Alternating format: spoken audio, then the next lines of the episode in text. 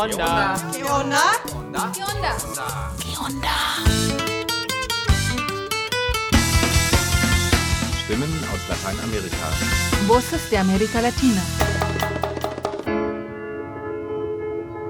Hallo und herzlich willkommen zum Onda Info 584. Ihr merkt schon, aus dem Erkennungsjingle sind wir heute besonders schnell raus, denn das Info wartet heute mit einem Feature auf. Yo nací con la luna de plata. Während die Nazis Europa mit Krieg und Terror überzogen, wurde Mexiko zu einem der wichtigsten Orte deutschsprachiger Exilliteratur. Anna Segas veröffentlichte hier Transit und das siebte Kreuz. Welche Bedeutung Mexiko für Leben und Werk Segas wie vieler anderer, überwiegend jüdischer Intellektueller hatte und welche Bedeutung umgekehrt Transit und das siebte Kreuz heute im Angesicht rassistischer und rechtschauvinistischer Parteien und Bewegungen in Deutschland und Europa haben, darauf schauen wir in der nächsten halben Stunde. Am Ende des Infos empfehlen wir euch zwei Veranstaltungen in den nächsten Tagen in Berlin. Wir starten allerdings mit einer einzigen Nachricht aus Chile. Schwere Waldbrände haben in Chile über 130 Menschen das Leben gekostet. Zehntausende haben ihre Besitztümer verloren oder sind obdachlos geworden.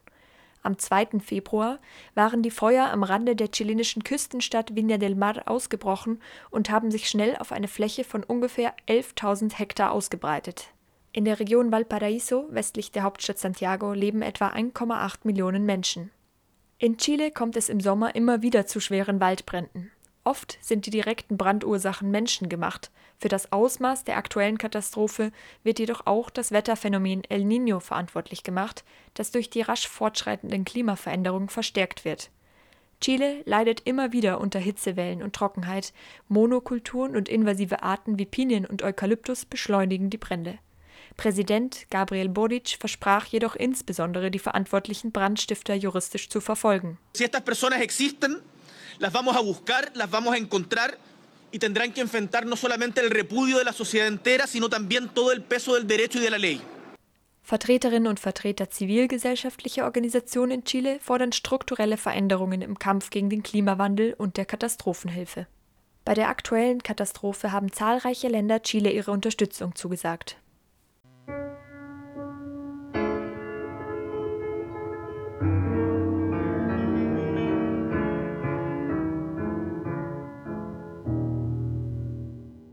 Es gibt Länder, mit denen man schon aus der Knabenzeit vertraut ist, ohne sie gesehen zu haben. Sie erregen einen, Gott weiß warum. Eine Abbildung, ein Schlängelchen von einem Fluss auf einem Atlas, der bloße Klang eines Namens, eine Briefmarke. An Mexiko ging mich nichts an. Nichts war mir an diesem Land vertraut. Schreibt Anna Segas in ihrem Roman Transit. Veracruz, rinconcito donde hacen su nido las olas del mar. Im Juni 1941 kamen Segas und ihre Familie in der mexikanischen Hafenstadt Veracruz an, nach einer dreimonatigen Odyssee mit dem Schiff von Marseille über Casablanca, Martinique, die Dominikanische Republik, New York und Kuba. Mexiko, unbekanntes Land, Mexiko, die Rettung. Vorausgegangen waren Jahre in Frankreich. Nach der Machtergreifung der Nationalsozialisten wird sie 1933 kurzzeitig von der Gestapo verhaftet, ihre Bücher werden verboten. Über die Schweiz geht sie nach Paris. Als die deutschen Truppen im Juni 1940 Paris einnehmen, flieht sie mit ihren Kindern nach Marseille. Dort beginnt das Warten und Bangen. Aus dem von Hitler besetzten Europa strömen Zehntausende Juden, Kommunisten, Sozialisten in die Stadt. Sie alle wissen, auch von hier müssen sie weg eine der wenigen Möglichkeiten das mexikanische Generalkonsulat. Dort kann man hoffen, ein Transitvisum zu erlangen und mit diesem ein Schiff besteigen, heraus aus Europa. Es ist diese Flucht nach Mexiko, die Anna Segas in ihrem Roman Transit erzählt. Dem kleinen mexikanischen Generalkonsul hat sie dort ein Denkmal gesetzt. Claudia Cabrera hat das Werk erstmals ins mexikanische Spanisch übersetzt. Vor mir stand ein kleiner, noch junger Mann mit ungeheuer wachen Augen. Sie funkelten vor Vergnügen bei meinem Anblick, nicht etwa, weil ihn gerade mein Besuch besonders erquickte. Frente a mí estaba un hombrecito todavía joven, con ojos tremendamente despiertos que centellaron de placer al verme. Mit seinen überaus wachen Augen beluxte er jeden Menschen, der nach Mexiko fahren wollte. den Kaufmann aus Holland, dem seine Lagerhäuser in Rotterdam verbrannt waren. Con sus ojos extremadamente despiertos, observaba con agudeza a cada una de las personas que quería viajar a México. El comerciante de Holanda, a quien le habían quemado sus almacenes en Rotterdam, pero que todavía tenía dinero suficiente para ofrecer las fianzas más altas. Seine Augen drangen in jeden Wiesenbittsteller ein. Und je nachdem es ihm angebracht erschien, diesen Menschen sein Land betreten zu lassen, tat er alles, um Lücken und Blößen des Dossiers zu verringern, auf das der Mensch reif sei für sein Visum. Sus ojos penetraban en cada uno de los solicitantes de visas y según le pareciera adecuado, permitir que una de esas personas pisara su país, hacía todo para reducir las lagunas y los puntos débiles de los expedientes para que esa persona pudiera obtener su visa. Gilberto Bosques heißt der mexikanische Konsul, der Menschenretter, der in Transit nirgendwo namentlich erwähnt wird. Neben Anna Segas konnten sich viele weitere deutschsprachige Intellektuelle nach Mexiko flüchten. Die deutschen Schriftsteller Ludwig Renn, Gustav Regler, Bodo Use, der Dramaturg Walter Janka, der Fotograf Walter Reuter, die Prosaschriftstellerin Mariana Frank-Westheim, die Schauspielerin Brigitte Alexander, der Publizist Bruno Frey und der deutschsprachig jiddische Schriftsteller Leo Katz, die Komponisten Marcel Rubin und Hans Eisler, aus Prag der Reisereporter Egon Erwin Kisch, die Schriftstellerin Lenka Reinerower und die Individualpsychologin Alice Rühle-Gerstl. Oder Paul Meyer, ab 1919 war er Lektor des Rowohlt Verlages. Wegen seines jüdischen Glaubens musste er den Verlag 1936 verlassen und emigrierte 1938 nach Mexiko. 1943 verfasste Meyer, stellvertretend für so viele Gerettete, seinen Dank an Mexiko. Fremdes Land, wo mir nichts angehört, weder Haus noch Baum noch Vogelnest. Land, in dem ich wie Saatgut angeschwemmt, fremdes Land, das mich gewähren lässt, wo kein Büttel meine Träume stört und kein Wahn den Strom des Denkens hemmt.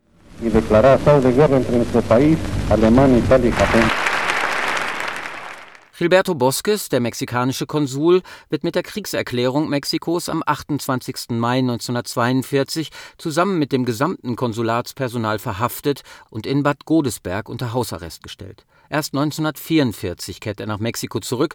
Bei seiner Ankunft wird er von tausenden Menschen, vielen Exilanten darunter, als Held gefeiert. Hochbetagt wird er Jahrzehnte später in einem Interview berichten, warum er so großzügig Transitvisa ausgestellt hatte. Die Menschen, die so verloren waren, konnten ja nicht auf die Zustimmung des Präsidenten warten. Ich musste mich an diese Notlagen anpassen, um effektiv helfen zu können. Und so haben wir das auch gemacht. In solchen Notlagen muss man oft raus aus der Legalität, um Recht zu schaffen. Momentos antes de asumir la presidencia de la República, mi señora y yo enviamos a todos los elementos revolucionarios del país nuestro más cariñoso saludo, haciendo votos por la prosperidad de la nación. ¿Qué sucede? Vamos, pronto. Fernando, te adoro con toda mi alma, pero no me voy contigo. Was war das für eine Zeit damals in Mexiko in den 1930er und 40er Jahren? Präsident Lázaro Cárdenas hatte die Erdölindustrie und die Eisenbahn verstaatlicht, eine Landreform vorangetrieben, die Spanische Republik gegen Franco unterstützt. In Mexiko-Stadt blühte eine dezidiert linksboheme Kultur auf, in der Diego Rivera und Frida Kahlo nur die bekanntesten Namen waren. Für die Literaturübersetzerin Claudia Cabrera war es eine ganz besondere Epoche. Ich glaube, das muss eine sehr, sehr offene Zeit gewesen sein. Also erstens war die Stadt viel kleiner als heute. Lázaro Cárdenas hat eine sozialistische oder zumindest sozial gerichtete Regierung gegründet und hat sehr viele Flüchtlinge aufgenommen aus Spanien, aus dem Bürgerkrieg, aber dann eben auch viele deutsche Juden, Intellektuelle, Kommunisten, Sozialisten, Sozialdemokraten über Gilberto Bosques und dieses Konsulat in Marseille in Frankreich.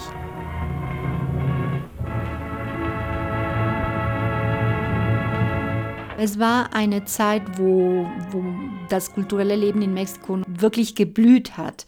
Film, Malerei, Theater, Musik, die ganzen Wandmaler. Das war eine sehr, sehr freie Zeit, sehr offene Zeit.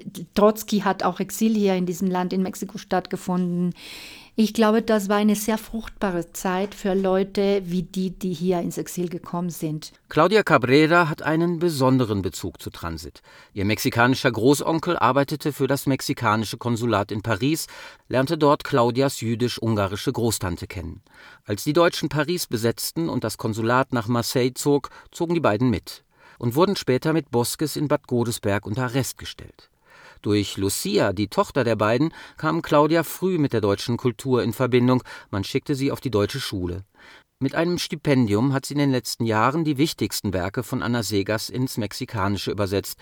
Für Cabrera eine Herzensangelegenheit, nicht nur wegen Transit. Anna Segas ist die wichtigste Exilschriftstellerin aus Deutschland. Ich fand das unmöglich, dass sie so lange in Mexiko gelebt hat, sechs Jahre, sie auch in Mexiko ihre wichtigsten Bücher geschrieben bzw. veröffentlicht hat und dann über Mexiko noch ein paar Erzählungen geschrieben hat und dass sie in Mexiko völlig unbekannt ist. Mich fasziniert halt ihre Sprache, wie sie mit ziemlich kargen Sätzen und mit vielen Wiederholungen trotzdem manchmal sehr poetische Bilder schafft. Und die Beschreibung dieser Zeit, die sie erlebt hat, also sowohl in Transit wie auch in das siebte Kreuz, ist einfach wirklich so wie Deutschland unter die Lupe zu stellen, sowohl die Täter wie auch die Opfer.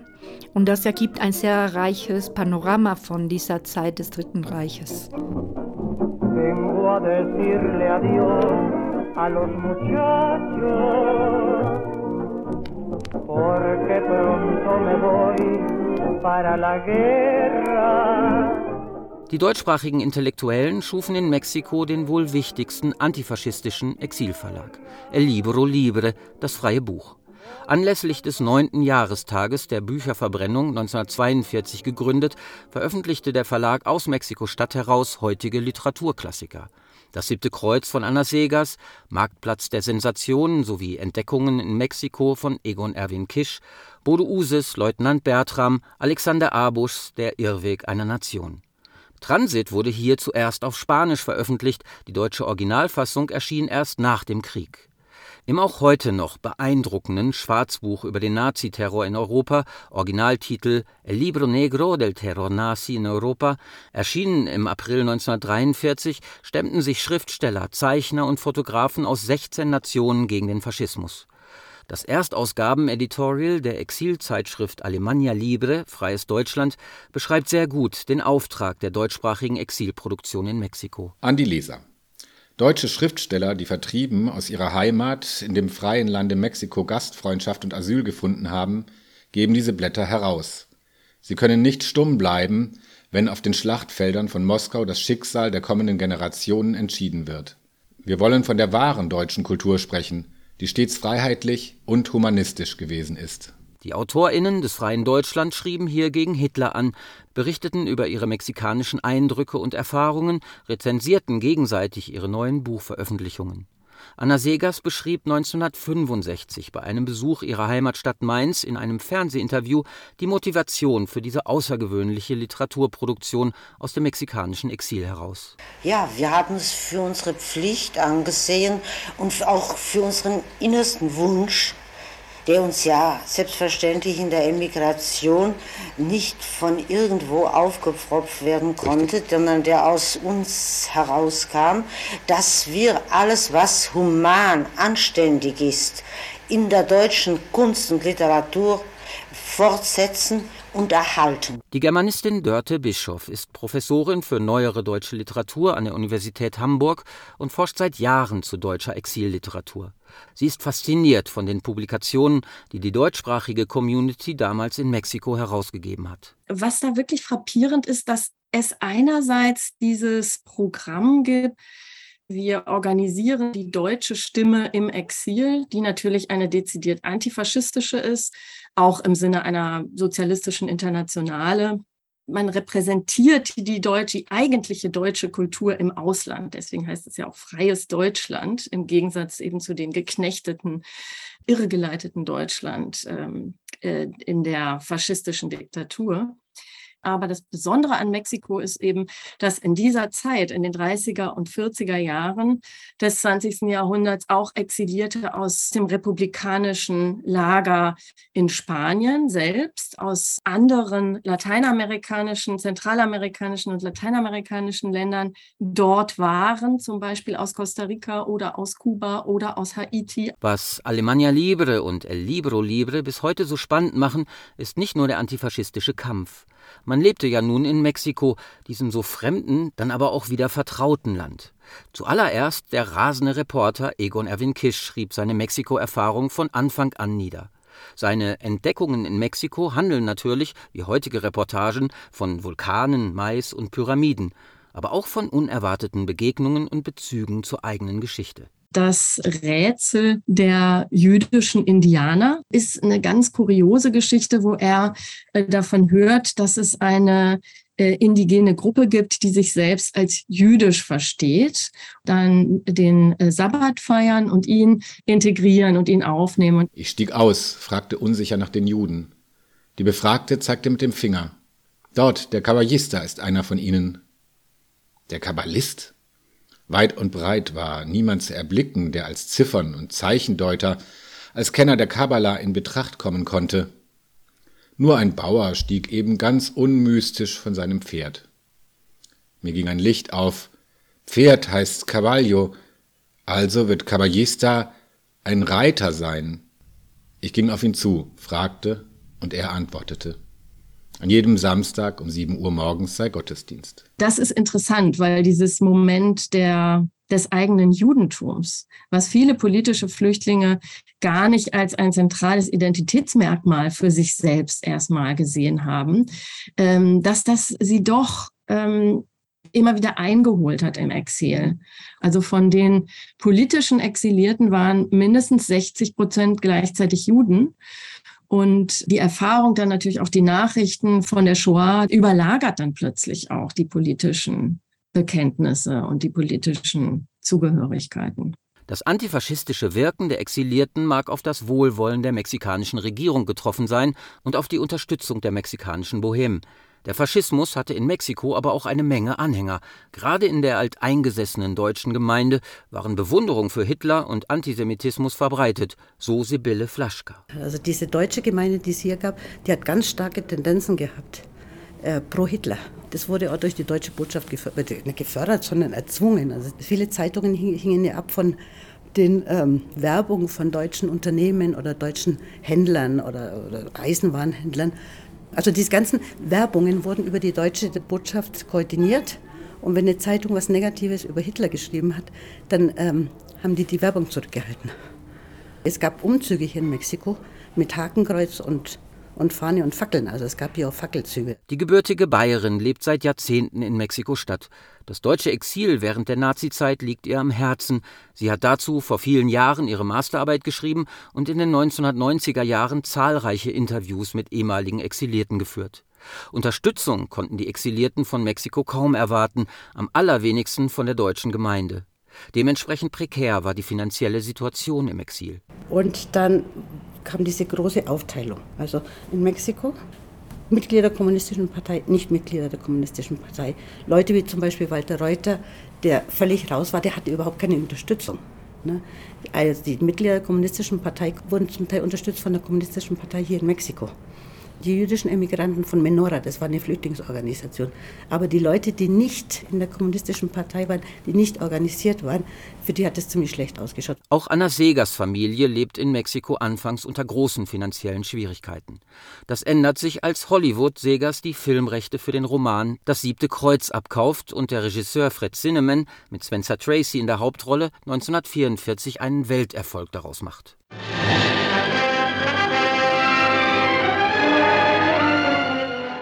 Die von Dörte Bischof angesprochenen Bekenntnisse und Zugehörigkeiten der Exilierten sorgten im mexikanischen Exil für einigen Sprengstoff. Alle einte der Kampf gegen Hitlerdeutschland. Aber darunter brodelte es, weiß Sibylle Flaschka. Einige kannten das schon aus dem Spanischen Bürgerkrieg, die Scharmützel und Machtkämpfe zwischen Stalinisten, Trotzkisten, Anarchisten, Sozialdemokraten. Seit 1940 lebte auch der Schriftsteller und überzeugte Kommunist Gustav Regler im mexikanischen Exil. Regler hatte sich nach Erfahrungen im Spanischen Bürgerkrieg und dem Nichtangriffspakt zwischen Hitler und Stalin vom Kommunismus sowjetischer Prägung abgewandt.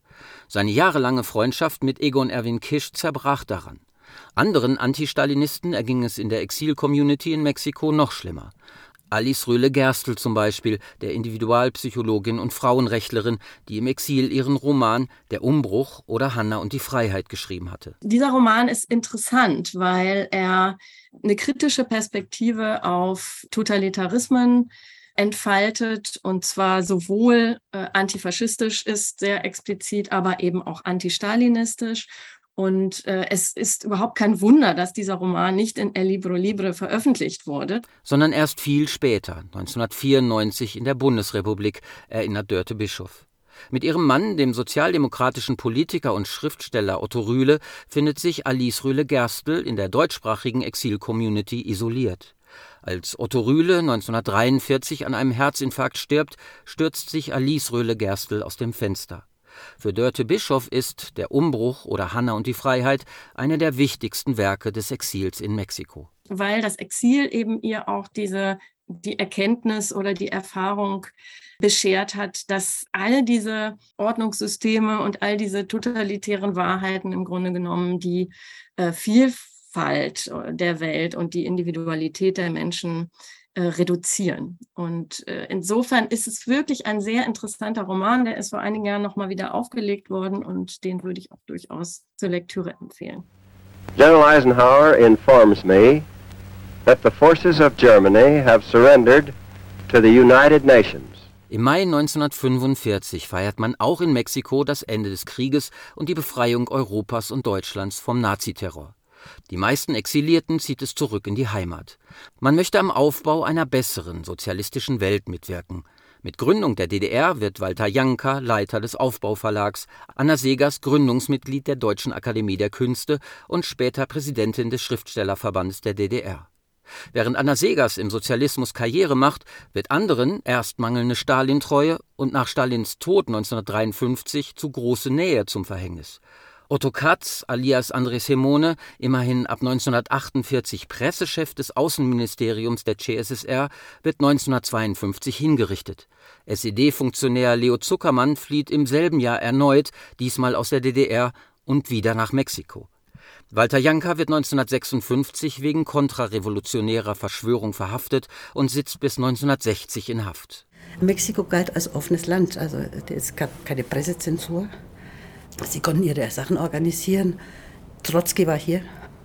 Also sie sind praktisch außer der Kontrolle des Komintern gewesen. Und das war für viele dann ein Riesenproblem, hier in Mexiko im Exil gewesen zu sein. Und vor allen Dingen, man ist ja den Exilierten, die zurückgegangen sind, man sind so begegnet, weil wir haben das alles ertragen müssen. Und ihr habt hier Strand, Palmen und Sonne. Ne? Also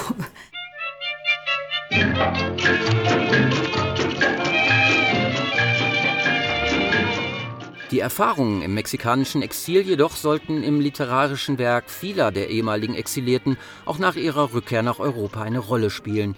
Es sind diese Mexiko-Bezüge im Werk von Anna Segas, die die Literaturübersetzerin Claudia Cabrera interessieren. Bezüge, die, auch wenn sie auf Erfahrungen aus den 1940er Jahren basieren, in Mexiko noch heute aktuell sind. Ihr fragt, wie die Menschen in Mexiko leben? Von wem soll man erzählen? Von Hidalgo? Er ließ die Glocke der Dorfkirche von Dolores läuten. Ich will nichts von diesen Männern erzählen und auch nichts von anderen großen Männern, die später in Mexiko lebten. Ich erzähle nichts von Juárez und nichts von Hidalgo und nichts von Morelos. Ich erzähle euch von Crisanta. So erinnert sich Anna Segas 1951 in ihrer Erzählung Crisanta ans mexikanische Exil. Das ist ein, ein normales Leben einer mexikanischen indigenen Frau. Und dennoch ist es vielleicht besonders, dass dieses Leben, das zigmal seit Jahrhunderten so in Mexiko existiert, von so einer bedeutenden Schriftstellerin aufgegriffen wird. Crisanta kann nicht mal schreiben und lesen. Die ist wirklich äh, total ausgeliefert. Wie viele Frauen noch heutzutage? Und das ist wiederum das Aktuelle an dieser Geschichte. 1967 dann veröffentlicht Anna Segers die Erzählung Das wirkliche Blau. Darin erzählt sie vom Töpfer Benito, der für sein beliebtes Geschirr ein tiefes, einmaliges Blau benötigt, das er nicht mehr bekommt, weil die deutsche Firma, von der er es bezieht, nach Mexikos Kriegseintritt unter das Handelsembargo der alliierten Mächte fällt. Benito begibt sich auf eine monatelange Reise quer durch Mexiko, um einen perfekten Ersatz für sein wirkliches Blau zu finden. Nach reiflicher Überlegung, denn was sollte er nur tun mit all den Kindern, eigenen und fremden, mit der eigenen Frau und der Frau seines Schwagers? Er hatte sich eingesetzt für jene Familie, als der Schwager auf und davon war. Der war ertrunken in Schulden, der hatte nicht aus noch eingewusst, da war er eben weg. Da hatte der sich gedacht, man wird ihnen helfen, wenn ich bloß nicht mehr hier bin. Und wirklich, Benito hatte geholfen. Er konnte aber jetzt unmöglich dasselbe tun, was sein Schwager getan hatte, und einfach weggehen. Da ist Anna Segas vielleicht schon 20, 15 bis 20 Jahre weg von Mexiko. Und sie erzählt trotzdem so genau, dass es einen fast wehtut, zu sehen, wie wenig sich in diesen 20 Jahren in Mexiko und jetzt noch 60 Jahre später nochmal oder 80 Jahre später, wie wenig sich noch geändert hat in Mexiko an den Leben der indigenen Bevölkerung. Jean Radvani, der Enkel Anna Segas, ist Sohn von Segas Sohn Pierre, der nach dem Krieg nach Frankreich, nicht nach Deutschland zurückgegangen ist. Jean ist heute stellvertretender Vorsitzender der Anna Segas Stiftung. Seine Großmutter hat er oft in Ostberlin besucht. Und für mich, das ist immer sehr erstaunlich, wie sie hat eine, eine Fantasie und eine von Kindersgeschichte bis zum sehr, sehr ernste und sehr politische, und, aber immer sehr human, sehr äh, menschlich. Mein Lebensweg ist, das ist äh, der Ausflug von Töten Mädchen, die wirklich eine Zaubergeschichte ist. Äh, ich, ich habe gern diese, diese Geschichte, zum, das wirkliche Blau, oder die, die, das, das spielt auch in Mexiko. Und in ihrer Wohnung, in ihrer Küche, es gab nur Teller und, und äh, alle waren in blaue Farbe. und sie hat, wir haben das für Frühstück immer amüsiert, weil sie sagte, ah, das ist das wirkliche Blau. 80 Jahre nach der Erstveröffentlichung von Transit und das siebte Kreuz im mexikanischen Exil erfährt Anna Segas in Mexiko neue Beachtung. Claudia Cabreras Neuübersetzungen in ein modernes mexikanisches Spanisch machen ihr Werk einer neuen Generation zugänglich. Segas Themen Rechtspopulismus und rechter Terror, Krieg, Verfolgung und Flucht sind nicht nur in Europa von erschreckender Aktualität. Ich würde sagen, sowohl bei Transit wie auch bei Das siebte Kreuz ist es wichtig, die Werke nochmal zu übersetzen, weil die Themen, die dort behandelt werden, dermaßen akut und aktuell sind. Bei Transit dieses ins Exil gehen zu müssen, diese Angst vor dem Verrecken, vor dem Krieg, vor der Verfolgung, die heutzutage noch ganz viele Menschen leiden müssen. Zwei kleine Verlage, La Cifra und Elefanta, veröffentlichen die Ana Segas Übersetzungen von Claudia Cabrera in Mexiko. Transit, Crisanta, Der Ausflug der toten Mädchen, Das wirkliche Blau und natürlich Das siebte Kreuz, Segas erfolgreichstes Werk, das zum Symbol des Widerstandes gegen die Nazidiktatur wurde und dass ohne Mexiko, ohne den zutiefst menschlichen Einsatz eines Gilberto Bosques, des kleinen mexikanischen Konsuls in Marseille, wohl nie entstanden wäre. Und bei das siebte Kreuz ist halt, ja, die rechtsextremistischen Parteien, die werden überall auf der Welt jetzt wieder stärker, zunehmend in Europa vor allem. Und ich finde, man sieht in, in diesem Werk, das siebte Kreuz, wie schlimm das ist, wie tief ein Volk dadurch verseucht werden kann. Nicht nur dieses passive Mitläufertum, sondern das aktive Tun, Zutun. Und das ist, äh, glaube ich, so wie ein Alarm für alle heute, dass wir aufpassen, dass wir nicht wieder in solchen Verhältnissen verfallen. Zum Schluss, wie versprochen, zwei Veranstaltungsempfehlungen, denn Claudia Cabrera ist derzeit in Berlin, aber das kann sie euch persönlich sagen. Markus verabschiedet sich. Wir hören uns wieder in zwei Wochen zum Online-Info 585, das, das dann Lola betreut und das wir wie fast jedes Jahr dem Internationalen Tag der Frauen widmen. Hallo, ich bin Claudia Cabrera und möchte euch zu zwei Veranstaltungen über Anna Segas und ihre Exilwerke Transit und das siebte Kreuz einladen. Die erste Veranstaltung ist am Donnerstag, den 22. Februar um 19 Uhr de, und das ist eine Buchvorstellung der Neuübersetzungen Transito y la Septima Cruz auf Spanisch. In der Buchhandlung Andenbuch in der Bergmannstraße 59 im Hof in Kreuzberg, Berlin. Eintritt frei.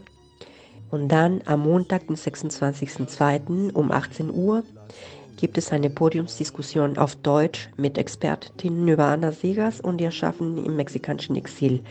Das ist in der mexikanischen Botschaft Klingelhöfer Straße 3, Tiergarten, auch in Berlin. Und es ist eine hybride Veranstaltung, wird auf dem YouTube-Channel der mexikanischen Botschaft übertragen. Algún día hasta tus playas lejanas tendré que volver.